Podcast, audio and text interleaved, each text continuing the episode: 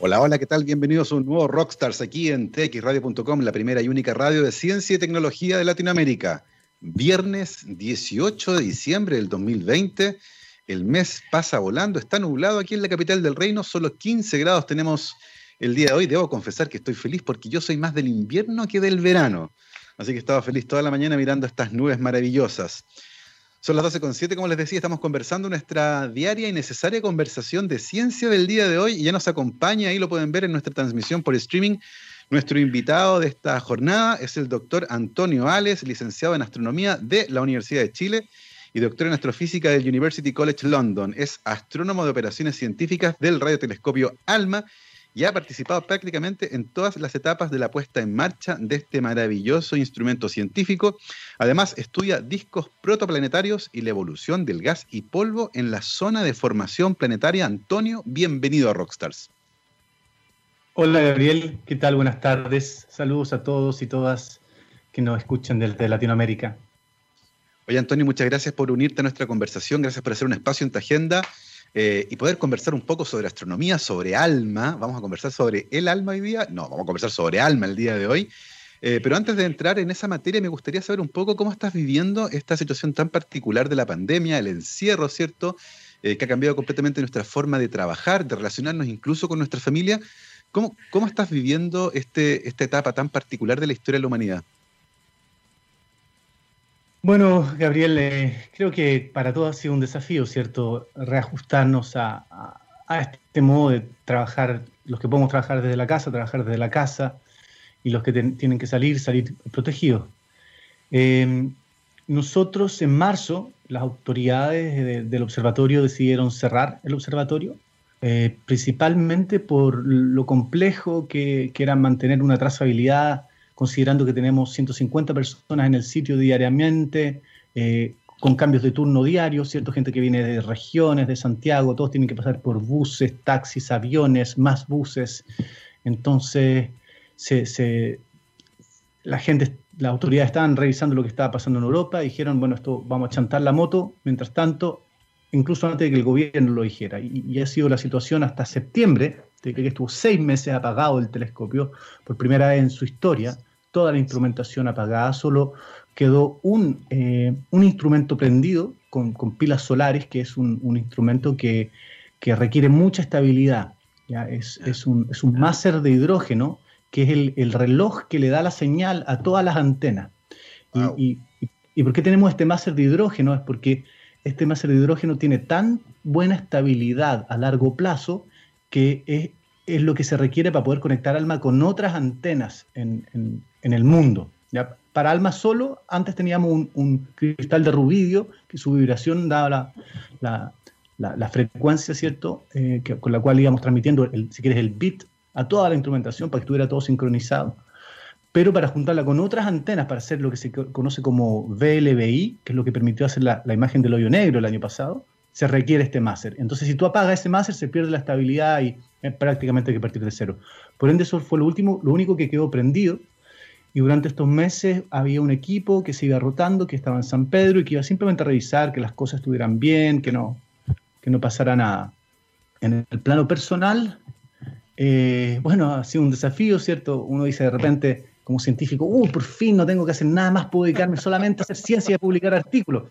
Pero resulta que la realidad es un poco más distinta, ¿cierto? Eh, está, ¿cierto? La, la, tensión emocional, mental, eh, la gente que tiene, bueno, estar en la casa, ¿cierto? Tú, tú, dices, bueno, va a empezar a trabajar, pero en realidad tenés que hacer el aseo, tenés que pasar al perro, tenés que cuidar a los niños, tenés que hacer homeschooling, los que tienen hijos. Eh. Así que eh, estoy contento de haber publicado un artículo este año como, como, primer autor y, y, varios más como coautor. Eh, no me he vuelto más loco de lo que era antes, creo. En cierto modo, ¿cierto? Yo el otro día bromeaba con, con unos colegas, el astrónomo le decía, bueno, los astrónomos parece que nos vemos bastante cómodos con el, con el distanciamiento social. Porque muchos muchos astrónomos ya hacíamos distanciamiento social simplemente con ser astrónomos, ¿cierto? A veces, o sea, hemos pasado, yo por lo menos he pasado más de, ya no quiero ni contar, pero, uff, no sé, he pasado como más de 500 o 600 noches en el observatorio ahí arriba, solo en la montaña, entonces, más distanciamiento social que eso es difícil, ¿ya? Pero, pero no, no, no quiero hacer broma. La verdad es que hay gente que, lo ha pasado mal y, quiero, quiero, quiero darle mis palabras de apoyo y, sobre todo que, esto se acabe luego. Me alegro haber visto hoy día por primera vez en una red social un post de un, colega astrónomo en Hawái eh, mostrando un, sticker que le pusieron a su señora, que es doctora, que dice, yo me vacuné. Wow. ya empezaron a vacunar, ya empezó a, verse un poquito la, la, luz al final del túnel, creo yo. Muy, muy buenas noticias. De hecho, en Chile se autorizó el día miércoles el ICP, una reunión pública, algo muy bueno para la transparencia, ¿cierto? Se autorizó el uso de emergencia de la primera vacuna contra el coronavirus en Chile, que es la del laboratorio BioNTech, junto con la farmacéutica Pfizer, así como decía Antonio, algo de luz hacia el final del túnel, luz, eh, que muchas veces forma parte esencial de las tareas de astronomía, detectar esa luz tenue. Eh, así que me parece linda la metáfora para entrar justamente a hablar de, astronomía. Antonio, eh, ¿qué fue lo que te llamó la atención de la astronomía como para elegir estudiar esa licenciatura? ¿Qué ideas, qué, cosas de tu, de tu infancia, tal vez de tu juventud, te llevaron por ese camino?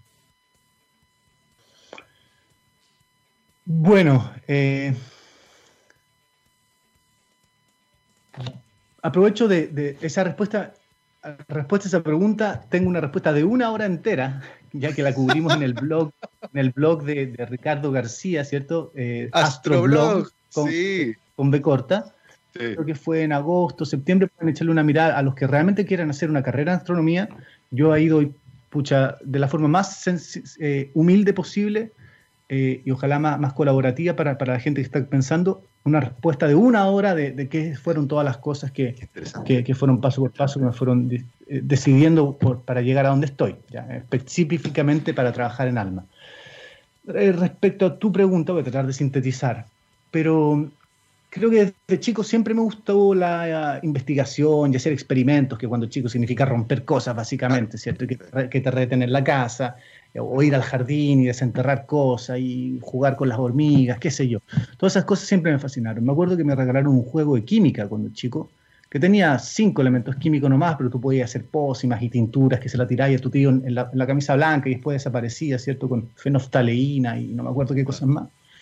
Eh, y el computador, ¿cierto? Eh, me acuerdo cuando llegó el computador a la casa, bueno, obviamente jugaba juego computador todo el día, eh, pero también me acuerdo haberme metido a programar de repente. Venía con un, librito con programación atrás y uno podía programar un, monito que se movía y, era choro. Eh, con la astronomía en particular, eh, mi papá era militante del Partido Comunista en la dictadura, en la, en la clandestinidad, y como era dirigente del Partido Comunista, tenía que pegarse unos viajes en, clandestino a Rusia, Unión Soviética en esa época, y me acuerdo que nos trajo un, libro de astronomía a mi hermana y a mí.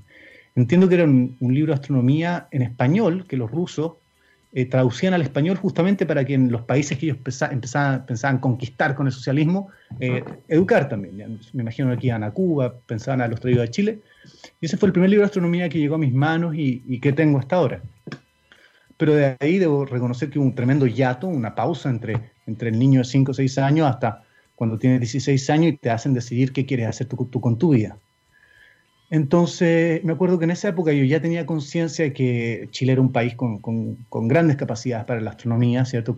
Conocía gente que trabajaba en los observatorios, eh, sabía que se podía vivir de eso, porque tú cuando vives en un país, me imagino, la gente que vive en otros países que no tienen tanta astronomía, y incluso en Chile en esa época, incluso en Chile en esa época, si tú decías que querías ser astrónomo, te decían, bueno, tú te vas a morir de hambre, básicamente. Listo. Si tú no vas a ser abogado, médico, ingeniero, te vas a morir de hambre. Entonces, eh, sabía que era una apuesta, que habían probabilidades bajas, porque tampoco es que, ¿cierto? Habían millones de trabajos en los observatorios, pero habían posibilidades si uno se esforzaba. Y, y apunté para allá. Eh, sí, debo reconocer que no fue de un día para otro. Yo, por lo menos con mi forma de ser, no, no sé si yo tomaría una decisión tan abrupta de un día para otro. O sea, de los 18 años de cine adelante voy a ser astrónomo. Me parece que es, incluso hoy en día, no lo recomiendo. recomiendo ir flirteando con qué es estudiar astronomía, en, en, qué consiste estudiarla, en qué consiste ejercerla, y después ir tomando pasos, pero no, no cerrar completamente la, el abanico de posibilidades porque es verdad que es una carrera sesgada, ¿ya? sobre todo en países eh, no desarrollados donde la gente, donde la sociedad no ve otras oportunidades laborales para alguien con un doctorado en astronomía. En Inglaterra, ponte tú, la mitad de la gente que estudió conmigo el doctorado em, se va a trabajar a la, empresa privada, a la banca o, a, data science, a la banca. En el banco contratan al tiro, les pagan un montón de plata. ¿ya? Eh, entonces ellos reconocen que hay, que hay una, una hay skills, ¿cierto? aptitudes que se pueden ocupar en otros. En Chile eso no existe aún, por lo menos. Entonces, ¿qué es lo que hice yo y qué es lo que le recomiendo a cualquiera que quiera estudiar astronomía? Bueno, yo partí metiéndome a los cursos de verano de la Facultad de Ingeniería de la Chile. Con 16 años, el primer verano, fui y uno pasa el primer semestre del ramo de física 1, lo haces en un verano. Y empecé a conocer gente que le gusta más o menos lo mismo, y cachai más o menos para dónde va la micro, ya para dónde va el bus. Después, el segundo año, si, tú, si te gustó el primero, podías hacer el segundo.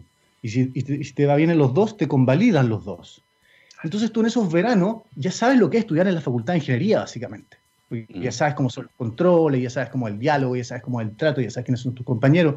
Entonces ya, ya sabes un poco mejor. Incluso así, yo me metí al plan común de ingeniería, una especie de bachillerato de ingeniería, mm. que te da dos años y medio para decidir qué quieres hacer. Entonces ahí yo tenía 19, 20 años y obviamente estaba muy confundido, como todo el mundo, me imagino, ¿no? Entonces, no sabía muy bien. Y, pero siempre tuve en el horizonte astronomía. Entonces, siempre me preocupé, ponte tuve que me fuera bien en los ramos de física. Uno porque me gustaba y otro porque sabía que te pedían un promedio sobre, sobre la media para seguir la especialidad. Y ahí tuve la suerte de, cuando yo estaba eh, cursando el plan común, que se abriera la licenciatura en astronomía, porque en el 2000, 2012 era abierto, o 2000 se era abierto la licenciatura en la Chile. Antes había que ser física, que está bien, es un camino. Tú puedes hacer una licenciatura en física y después hacer un doctorado en astrofísica, o un magíster y ver, si quieres ir para allá. Em, por ahí te diría yo que ese, ese fue más o menos el camino. Entonces, al final, en la, gracias a que había una licenciatura en astronomía, había en la malla un, curso de laboratorio, de investigación.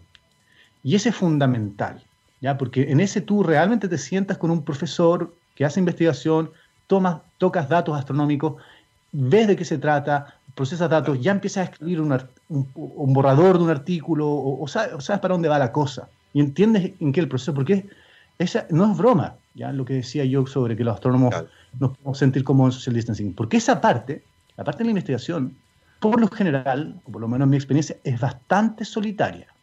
¿ya? Tú pasas mucho rato en un computador, luchando con datos, con código, y, ahí tienes que ver si te gustó o no. ¿ya? Entonces, yo, la verdad es que hasta hoy día, cuando me siento a escribir código y a procesar imágenes, siento que soy el mismo niño que estaba jugando con el computador Atari en 1987. Para mí es una, es una, me lo tomo un poco más en serio, claro, porque los datos son importantes, los resultados son importantes, tienen que tener credibilidad científica, reproducibilidad, todas esas cosas. Pero siento el mismo, las mismas ganas, ¿cierto? Eh, porque también jugaba solo. Ahora también es entretenido jugar contra alguien o con alguien. ¿ya? Y en eso he descubierto en los últimos años que tener buenos colaboradores, me refiero buenos, con los, que te, con los que te llevas bien, que son por supuesto competentes, que te ayudan a sacar adelante, pero además con que te lleves bien, que sea entretenido, hace la cosa mucho más venidera. Mm. Mira qué interesante, el, qué interesante ese camino eh, y qué buena recomendación, porque efectivamente todavía está esta idea súper romántica de la astronomía, pensando en alguien que está sentado en un observatorio mirando por un ocular, ¿cierto? Mirando directamente lo que está ocurriendo. Y, y la verdad es que la mayor parte del tiempo tiene que ver con lidiar con datos. Detrás, por supuesto, hay preguntas científicas súper interesantes, pero en la dinámica, en el día a día, puede convertirse en algo tremendamente tedioso si uno tiene una idea demasiado romántica de lo que implica ser astrónomo o astrónoma. Eh, y en ese sentido, Antonio, em, al terminar la licenciatura eh, y, con esta, y con esta idea que tenías de, empezar rápidamente a meterte en lo que implicaba la pega del astrónomo, eh, ¿cómo tomas la decisión de especializarte en un área en particular, por ejemplo, e ir a hacer un doctorado en astrofísica a Londres? Bueno, ahí fueron cosas mucho más eh, circunstanciales, fortuitas del momento en que estamos viviendo. Eh, me refiero en particular a la, a avenida del telescopio ALMA. Yo me acuerdo el 2001, justo el 11 de septiembre, el día de las Torres Gemelas. Torres Gemelas. sí, justo el 11 de septiembre había una, eh, un, un encuentro científico de ALMA en la Facultad de Ingeniería. Entonces yo vi una afiche que decía Alma Day. Estaban las primeras imágenes eh, digitales de lo que iba a ser Alma. Entonces ahí fue como que, ah, esto se viene. Y justo ese verano, en la práctica de astronomía, en este laboratorio de práctica, a mí me tocó ir con el profesor Simón Casasús de la Universidad de Chile a San Pedro de Atacama a trabajar con un radiotelescopio que estaba instalado en Chagnantor. Fue el primer radiotelescopio que se instaló ahí en la planicie de Chagnantor, donde está Alma hoy en día. Y era un, telescopio muy distinto a Alma, pequeño, compacto, que funcionaba, que se usaba para, para, mapear la radiación de fondo del Big Bang. ¿ya?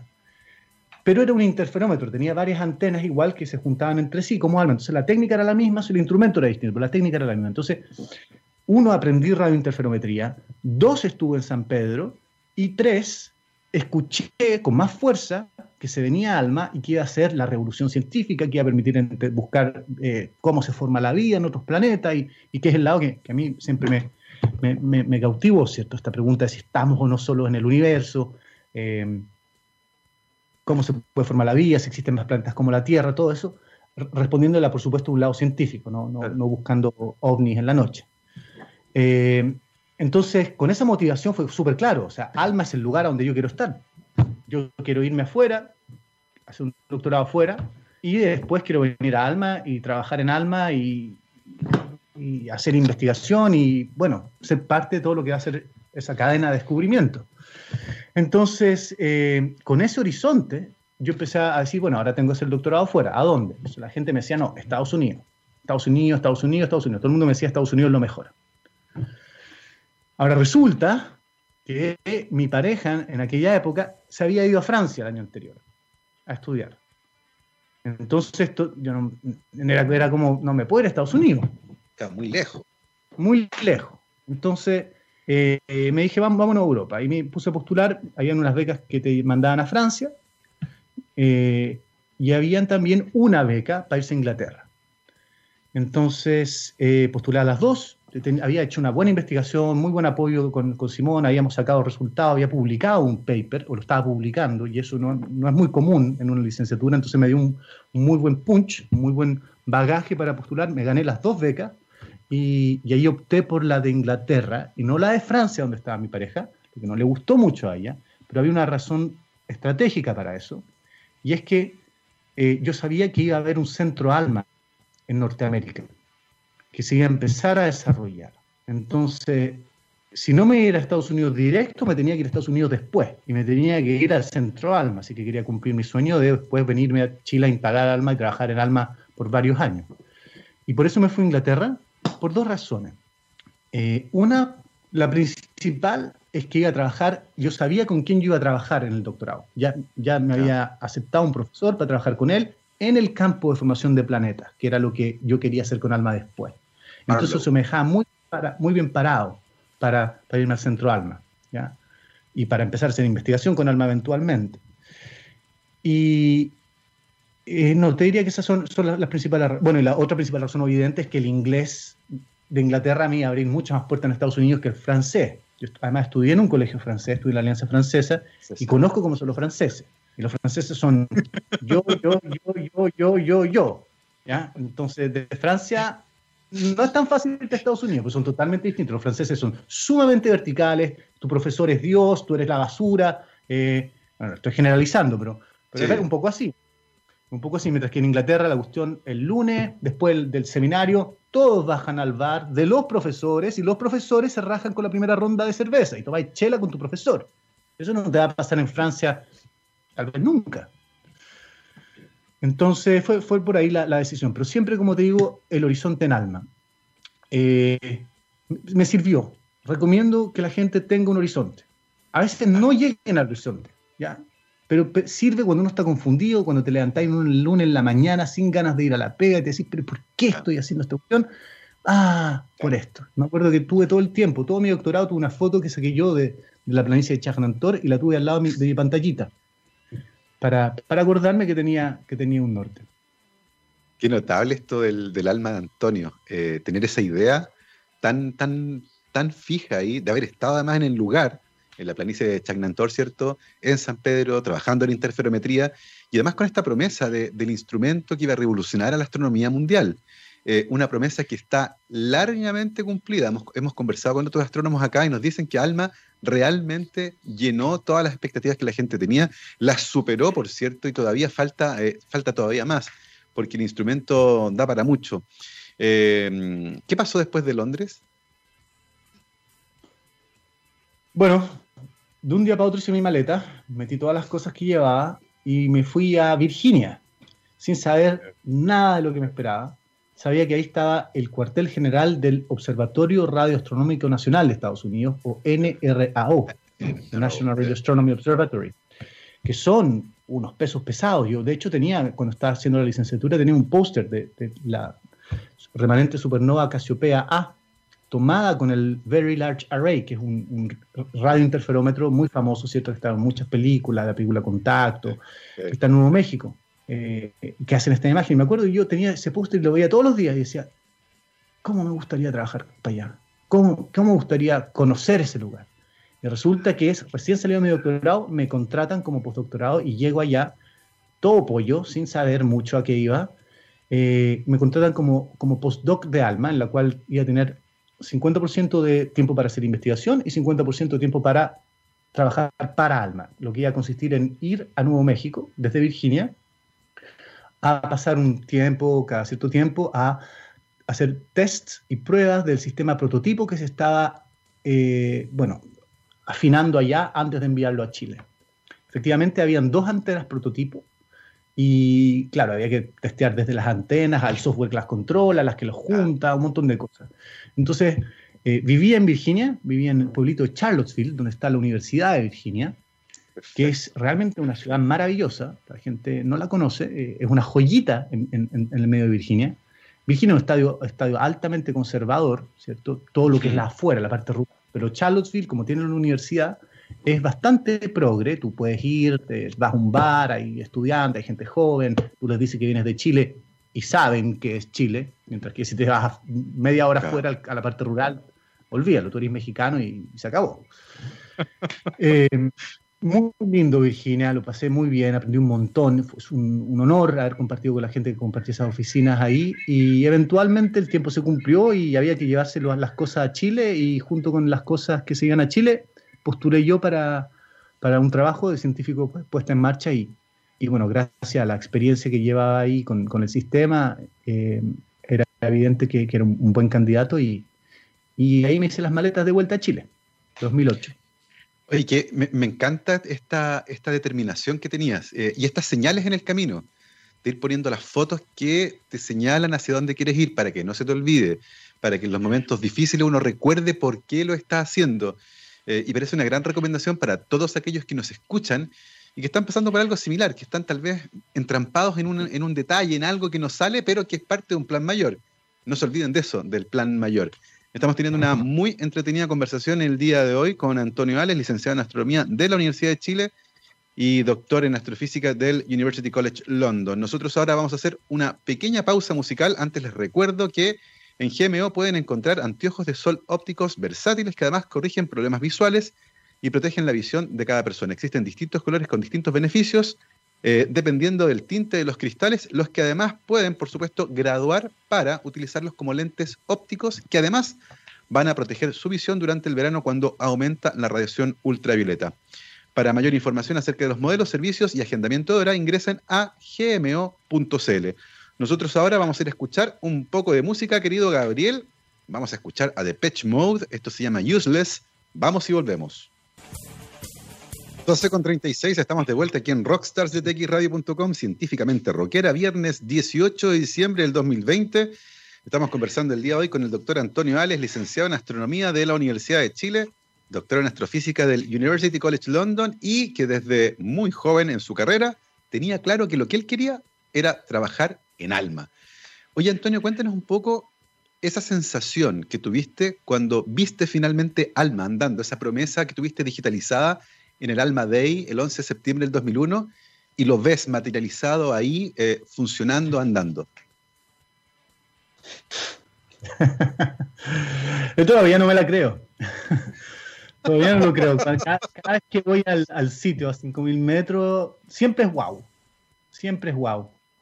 Em, Eh, es que es tan, tan, tan, tan espectacular todo, ya, eh, y, sobre todo conociendo el instrumento por dentro, sabiendo todas las cosas que pueden fallar, mm. tantas cosas que pueden echarse a perder y que pueden fallar, y cosas, te estoy hablando de milímetros, milímetros. Si la antena, si una antena, porque las antenas se mueven, ¿cierto? Por darte un ejemplo, si la antena se mueve, cada vez que la mueven y la posicionan sobre su base, sobre su pedestal, y queda, queda movida un, pequeño milímetro o, tres milímetros, la antena se empieza, se queda mal apoyada y por su peso, pesan 150 toneladas, se deforma y agarra una forma como una papa frita, de esas papas fritas de, de, sobre, ¿ya?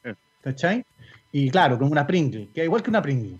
Y eso hace que la antena apunte para cualquier lado y tú te das cuenta cuando tratas de hacer las observaciones para calibrarla que la antena está totalmente deformada. Eh, la precisión, el, camino que recorre un fotón, ¿cierto? Si uno, si uno fuera un fotón que viene del universo y viene recorriendo, ¿cierto? 14 mil millones de años, si viene un, fotón del Big Bang, ¿ya? Claro. Lo primero que le pasa es que choca con la atmósfera, lo que es horroroso, porque la atmósfera es una cortina inhomogénea que absorbe, retarda y refracta la luz. Por eso estamos a 5.000 metros, cosa que hay acá es menos atmósfera entre nosotros y las estrellas, pero aún así hay atmósfera. Y Además tiene un sistema de compensación para, para compensar con, la, con, las fluctuaciones de la atmósfera, en particular del vapor de agua. Eh, entonces, si uno fuera un fotón, viene, choca con la atmósfera, después viene y choca con esta antena que la parábola, ¿cierto?, tiene que ser perfecta para que llegue justo al centro de la parábola. Si la antena está un poquito guateada, se va para otro lado. Asumamos que eso está bien. Después, bueno, choca con el reflector y se va hacia adentro, donde está el receptor, que es el ojo de alma, ¿cierto? Que este receptor que está enfriado a 4 grados Kelvin para no introducir ningún ruido y además para que el sistema adentro sea superconductor. Y ahí, cuando, cuando llega este superconductor, el fotón, se le, se, le se le inserta una nueva frecuencia con la cual se mezcla y la permite mandar una frecuencia que es trabajable. Después tiene que ser digitalizada y transmitida por hasta 15 kilómetros de fibra. Si esa fibra durante ese momento se expande o se contrae por variaciones térmicas, que sí las hay, el fotón va a llegar retardado y no va a llegar con una coherencia perfecta a juntarse con las demás antenas. Hay que compensar por eso también, hay que monitorear. Son tantas cosas. Por eso te comentaba antes, ¿cierto? El tema este de lo, la precisión que se requiere en, al darle la, batuta, ¿cierto? a todas las antenas, porque si hay cualquier desincronización, ya no hay imagen. No es que la imagen o se echa a perder o ya no hay imagen. Entonces, cada vez que veo una imagen salir, me digo, me maravilla, me maravilla, porque además conozco eh, todo el esfuerzo que hay, toda la gente que está detrás, todas las vidas que hay detrás para lograr esto posible. Porque hay gente, yo llegué cuando tenía 26 años, pero había gente que ya había dedicado 20 años a diseñar Alma.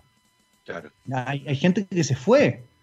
Mark Holdaway, por ejemplo, tú lo vas a ver su nombre en un montón de memos eh, de los noventas los años 90, en el cual él decía, bueno, las antenas tienen que ir así, otras cosas tienen que ir acá. Y ese Mark Holdaway en un minuto le empezó a gustar la, la kalimba. ¿Conoce las kalimba? Son, instrumentos africanos, si las conoce, son como, son como un ah. cuenco de madera, que no, no, que uno que tiene unas cositas de metal, que uno se clink, clink, clink, clink, Perfecto. ¿Ya? Bueno, Mark Holdaway se, le empezó a gustar la calimba y se dedicó a vender calimbas. Y ahora se, tiene una empresa que vende calimba en Estados Unidos y, y, toca calimba como quien toca el arpa, es un genio. Entonces se retiró. Entonces, hay, bueno, hay, gente que, hay también gente que se retiró porque se, ya era su edad de retirarse. Hay gente que nunca se retiró. Yo tengo un colega que tiene 84 años y está acá en Chile y él ha participado en la instalación de todos los radiotelescopios. Ed Fomalund, un genio, realmente un, ídolo y además muy, muy, muy, una persona muy, muy afable, muy, muy fácil de hablar, se le pregunta, es la gente que uno quiere tener, ¿cierto? Cuando uno está iniciándose en, estas carreras científicas. Uno no quiere el profesor o profesora pesado que, te manda a estudiar y no te ayuda, no, tú quieres tener a alguien que sea un amigo tuyo, por eso te, te hablaba lo importante es tener buenos colaboradores con los que uno se lleve bien, con los que den ganas de ir a trabajar. Porque el desafío por sí ya es bastante difícil. O sea, las cosas que se pregunta la astronomía eh, o hacer andar un, instrumento así, son cosas que son por sí bastante complicadas. No es necesario hacerlo más complicado siendo pesado o, ese tipo de cosas. Exactamente. Eh, es fascinante lo que, está, lo que está pasando con Alma, ciertamente una revolución. Me acuerdo de esa frase de Feynman que decía, eh, entender cómo funcionan las cosas le agrega belleza. Y en este caso, claro, entender no solo la imagen que produce Alma, sino que también cómo se produjo, toda la cadena de cosas que tuvieron que ocurrir en simultáneo con una precisión de un ballet para que finalmente el instrumento funcione, le agrega todavía más belleza eh, a ese tipo de trabajo que, imaginamos ha servido muchísimo. Eh, conocemos varias de las historias de los descubrimientos fascinantes de Alma. Em, pero además de tu trabajo como astrónomo, escribiste un libro eh, que publicaste hace poquito que se llama ¿Estamos solos en el universo? que es una pregunta además. Em, cuéntanos un poco acerca de ese libro, por qué lo escribiste y para quién lo escribiste. Bueno, eh, la verdad era una idea que venía dándose vueltas hace harto tiempo en mi cabeza eh, y que quería compartir. ¿ya? Eh, en el fondo, o sea, a ver, ¿qué, es lo que da dando vueltas en mi cabeza hace tiempo? ¿Cómo se forman los planetas, cierto? Y si es que hay vida más allá. Es, algo de que me dedico, ¿cierto? En gran parte a lo que se dedica a Alma. nosotros acabamos de hacer una conferencia la semana pasada lo organizamos con, con colegas del, Observatorio Europeo Austral, y, y que era una, una, conferencia tributo a la imagen del primer disco protoplanetario de alta resolución que hizo Alma, la famosa imagen de HL Tau que hicimos hace casi seis años ya, y, que revolucionó el campo totalmente. Ya es una imagen maravillosa en la cual se ve un, un, sistema planetario en formación, pero con, con, una capacidad de detalle sin ningún precedente. Mm. Esa, yo me acuerdo que se la presenté, estábamos justamente haciendo un workshop de formación planetaria cuando salió ese, comunicado de prensa y yo lo presenté como, como, como un, dato de, a la audiencia, ¿cierto? inaudito. Eh, y me acuerdo de los, los, comentarios fue, tenemos que volver a la pizarra. Todo lo que estábamos discutiendo hasta ahora está mal. Wow. En gran parte porque no se creía que los, los anillos concéntricos que se ven en esa imagen y los surcos que hay ahí, porque hay anillos de polvo y hay surcos en medio. Eh, nadie, podía, nadie podía entender, o por lo menos ninguna teoría podía explicar que estuvieran formados en una estrella tan joven. Se creía que tomaban millones de años en formarse esos surcos, porque se cree que están relacionados a la formación del planeta, que también se creía que tomaban millones. Pero el hecho que lo encontramos en una estrella de un millón de años, o medio millón de años, creo que tiene. Tau, indica que estábamos equivocados, por lo menos en las escalas de tiempo. Tal vez no en los mecanismos, pero cómo funcionaban. Entonces, con esa motivación, este año hicimos otra, otra conferencia, cinco años después, para ver dónde estamos, porque hoy día hemos estudiado por lo menos unos 50 discos más a esa resolución, ¿ya? o más. Entonces ya, ya no es un caso único, sino que hay que estudiarlo en forma estadística. Y, la verdad, eh, el hecho de que sea, haya sido virtual la conferencia permitió que en vez de llegar 120 personas, que era la capacidad que teníamos en el auditorio, llegaron 650 personas de todo el mundo. Entonces, es fascinante lo que estamos conversando, es fascinante todo lo que estamos discutiendo y, y no puede ser solo para nosotros. Y ahí está la motivación del libro, es contar un poco qué es lo que estamos haciendo nosotros en Alma, qué es lo que nos quita el sueño a los astrónomos, por qué construimos Alma, por qué queremos telescopios mejores que Alma, por qué estamos construyendo el ELT, que nos va a permitir estudiar las atmósferas de los planetas y saber de qué están hechas. Ahora, lo que te decía que eso está en mi cabeza desde que empecé a estudiar, por eso me levanto porque me fascina eso. Pero me fascina también compartirlo. Y me fascina también que ojalá todos pudiéramos conversar de esto, porque yo estoy seguro de que cuando uno mira más hacia afuera, toma más conciencia de lo que hay acá adentro. Te das cuenta que en realidad lo que tenemos acá es bastante único. Te das cuenta además que esto definitivamente es una isla. Cada planeta es una isla. Cada planeta va a tener problemas de recursos igual que como si tú estuvieras en una isla. Lo que le pasó a Isla de Pascua. ¿Qué pasó? Se agarraron una mocha, se pelearon, se terminaron todos los árboles y se extinguieron. Acá puede que nos pase lo mismo si no nos ponemos las pilas. Por ende, yo siempre repito, a modo de que me digan cuñero, que una sociedad que mira el cielo es una sociedad más consciente y por ende es una sociedad mejor. ¿Mejor en qué sentido? Mejor preparada para enfrentar los problemas que nos ve el futuro. Entonces el desafío acá era cómo cuento esta historia. ¿Y a quién se la cuento? Como preguntabas tú, ¿a quién, a quién va orientado el, libro? Y el libro está orientado principalmente a, generaciones más jóvenes. Lo escribí de una forma que fuera atractivo para, niños de desde 8, 9, tal vez 10 años, a cualquier adulto. Porque hay un montón de información de astronomía y cosas nuevas que algún adulto que le interese un poco la astronomía, pero que no ha tenido tiempo de leérselo, le va a aportar. Mm. Entonces, eh, esto yo lo, cuento en torno a esta pregunta al hilo conductor, que es si estamos o no solo en el universo, y me, engancho de eso, que es una pregunta fascinante, que nos interesa a todos, para ir dando información sobre tanto astronomía general como conceptos de formación de planetas, de dónde viene la vida y, para dónde va la micro en cuanto a exploración espacial y, y efectivamente cuán cerca estamos de responder si estamos o no solos en el universo. Y, en ese sentido, y en el sentido más científico de la pregunta, ¿cierto? Si bien es todavía tremendamente complejo establecer la presencia de vida, pero sí se puede estudiar, al menos desde esta distancia gigantesca de las astronomías, eh, cómo son esos planetas que hay fuera, de qué están hechos, eventualmente si tienen una atmósfera, si hay agua o no, y eventualmente uno va a poder determinar la probabilidad de que al menos ese lugar sea un buen candidato para que exista vida. En ese sentido, ¿qué probabilidad existe que esa primera respuesta la entregue Alma? Em, es un trabajo en conjunto. Eh, Alma no va a tener la única respuesta. Alma es un eslabón más de esta gran cadena de investigación que es entender de dónde viene la vida acá y mm. cómo puede que se forme allá. Todavía está en, duda o todavía no está claro cómo se formó la vida acá. ¿En qué minuto partimos de molécula a la primera bacteria? Eso hay teorías, pero no, está muy claro cuándo. Lo que sí está claro es que se necesitan ingredientes para la vida. Y como bien decías tú, uno de los ingredientes que nosotros sabemos que es fundamental para la vida en la Tierra al menos es el agua líquida, mm. ¿cierto? Entonces Alma, eh, por su parte, aporta esta respuesta identificando la presencia de agua en sistemas planetarios de formación.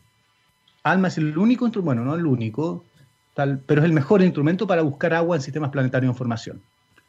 ¿Ya?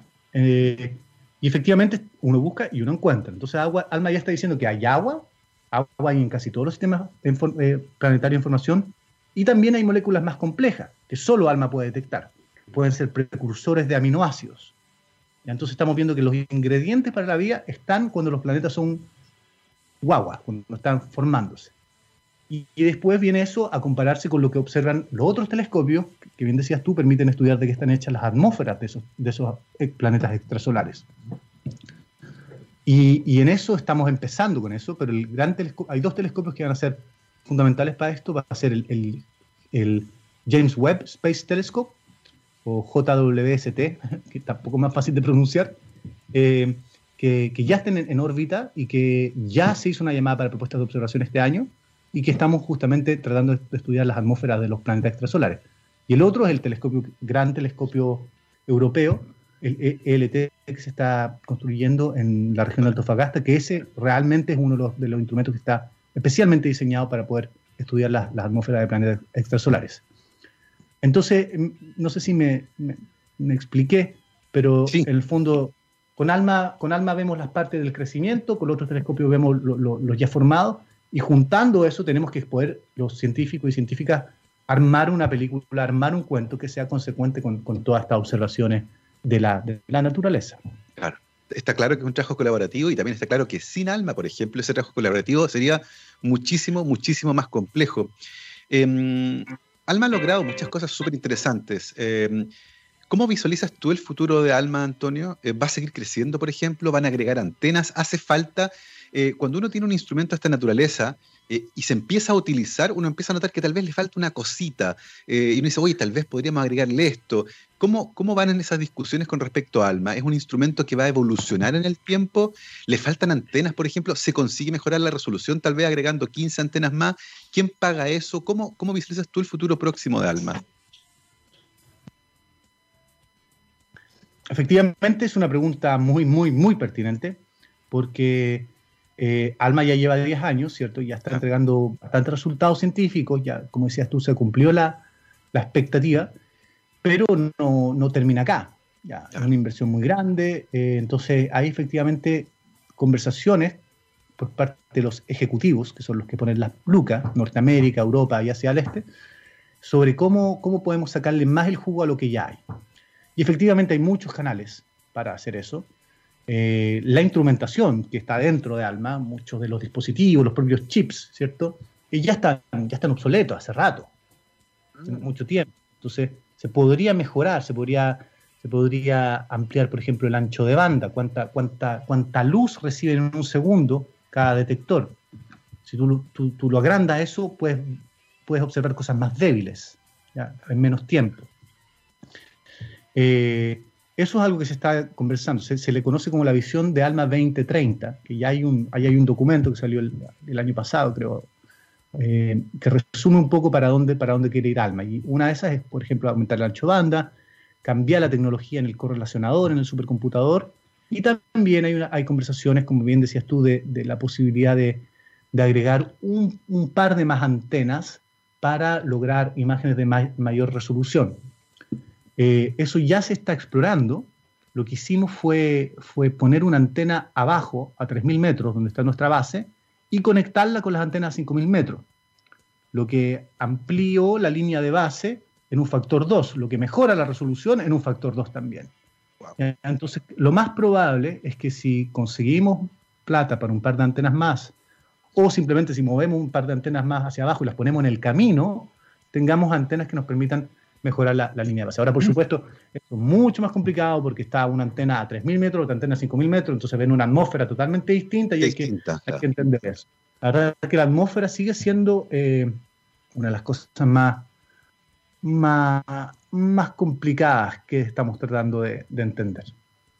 Y en ese sentido, ya pensando en el, en el, futuro de la astronomía y particularmente de la radioastronomía, de la interferometría, ¿es razonable pensar, por ejemplo, en un alma en la Luna? Ah, sería extraordinario. Sería lo mejor que nos podría pasar. Pero imagino, imagino que las dificultades técnicas de construir cualquier cosa en la Luna, pensando que ni siquiera tenemos una base el día de hoy, eh, va más bien por el lado de la ciencia ficción que de la ciencia real, ¿cierto? Un sueño tal vez, porque hoy día ciertamente cada viaje a la Luna es carísimo y no tenemos nada en la Luna excepto algunas banderas, ¿cierto? Y un martillo que quedó tirado por ahí, un par de vehículos, pero no mucho más que eso. Pero, pero tendría muchas ventajas, ¿no? De partida no habría atmósfera y eso sería maravilloso. Eh, se han conversado las posibilidades de, interferómetros espaciales. una cosa que se ha conversado es la posibilidad de, un, de, satélites, ¿cierto? Que estén volando y que, permitan hacer eh, interferometría espacial. Pero nuevamente se requiere, se requiere que la posición de los satélites se maneje con una precisión de milímetros. Claro.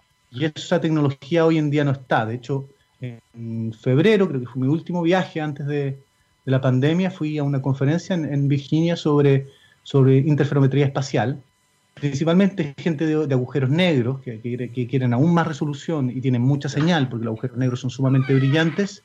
Eh, eh, pero de nuevo está el problema ese de que la precisión de un metro.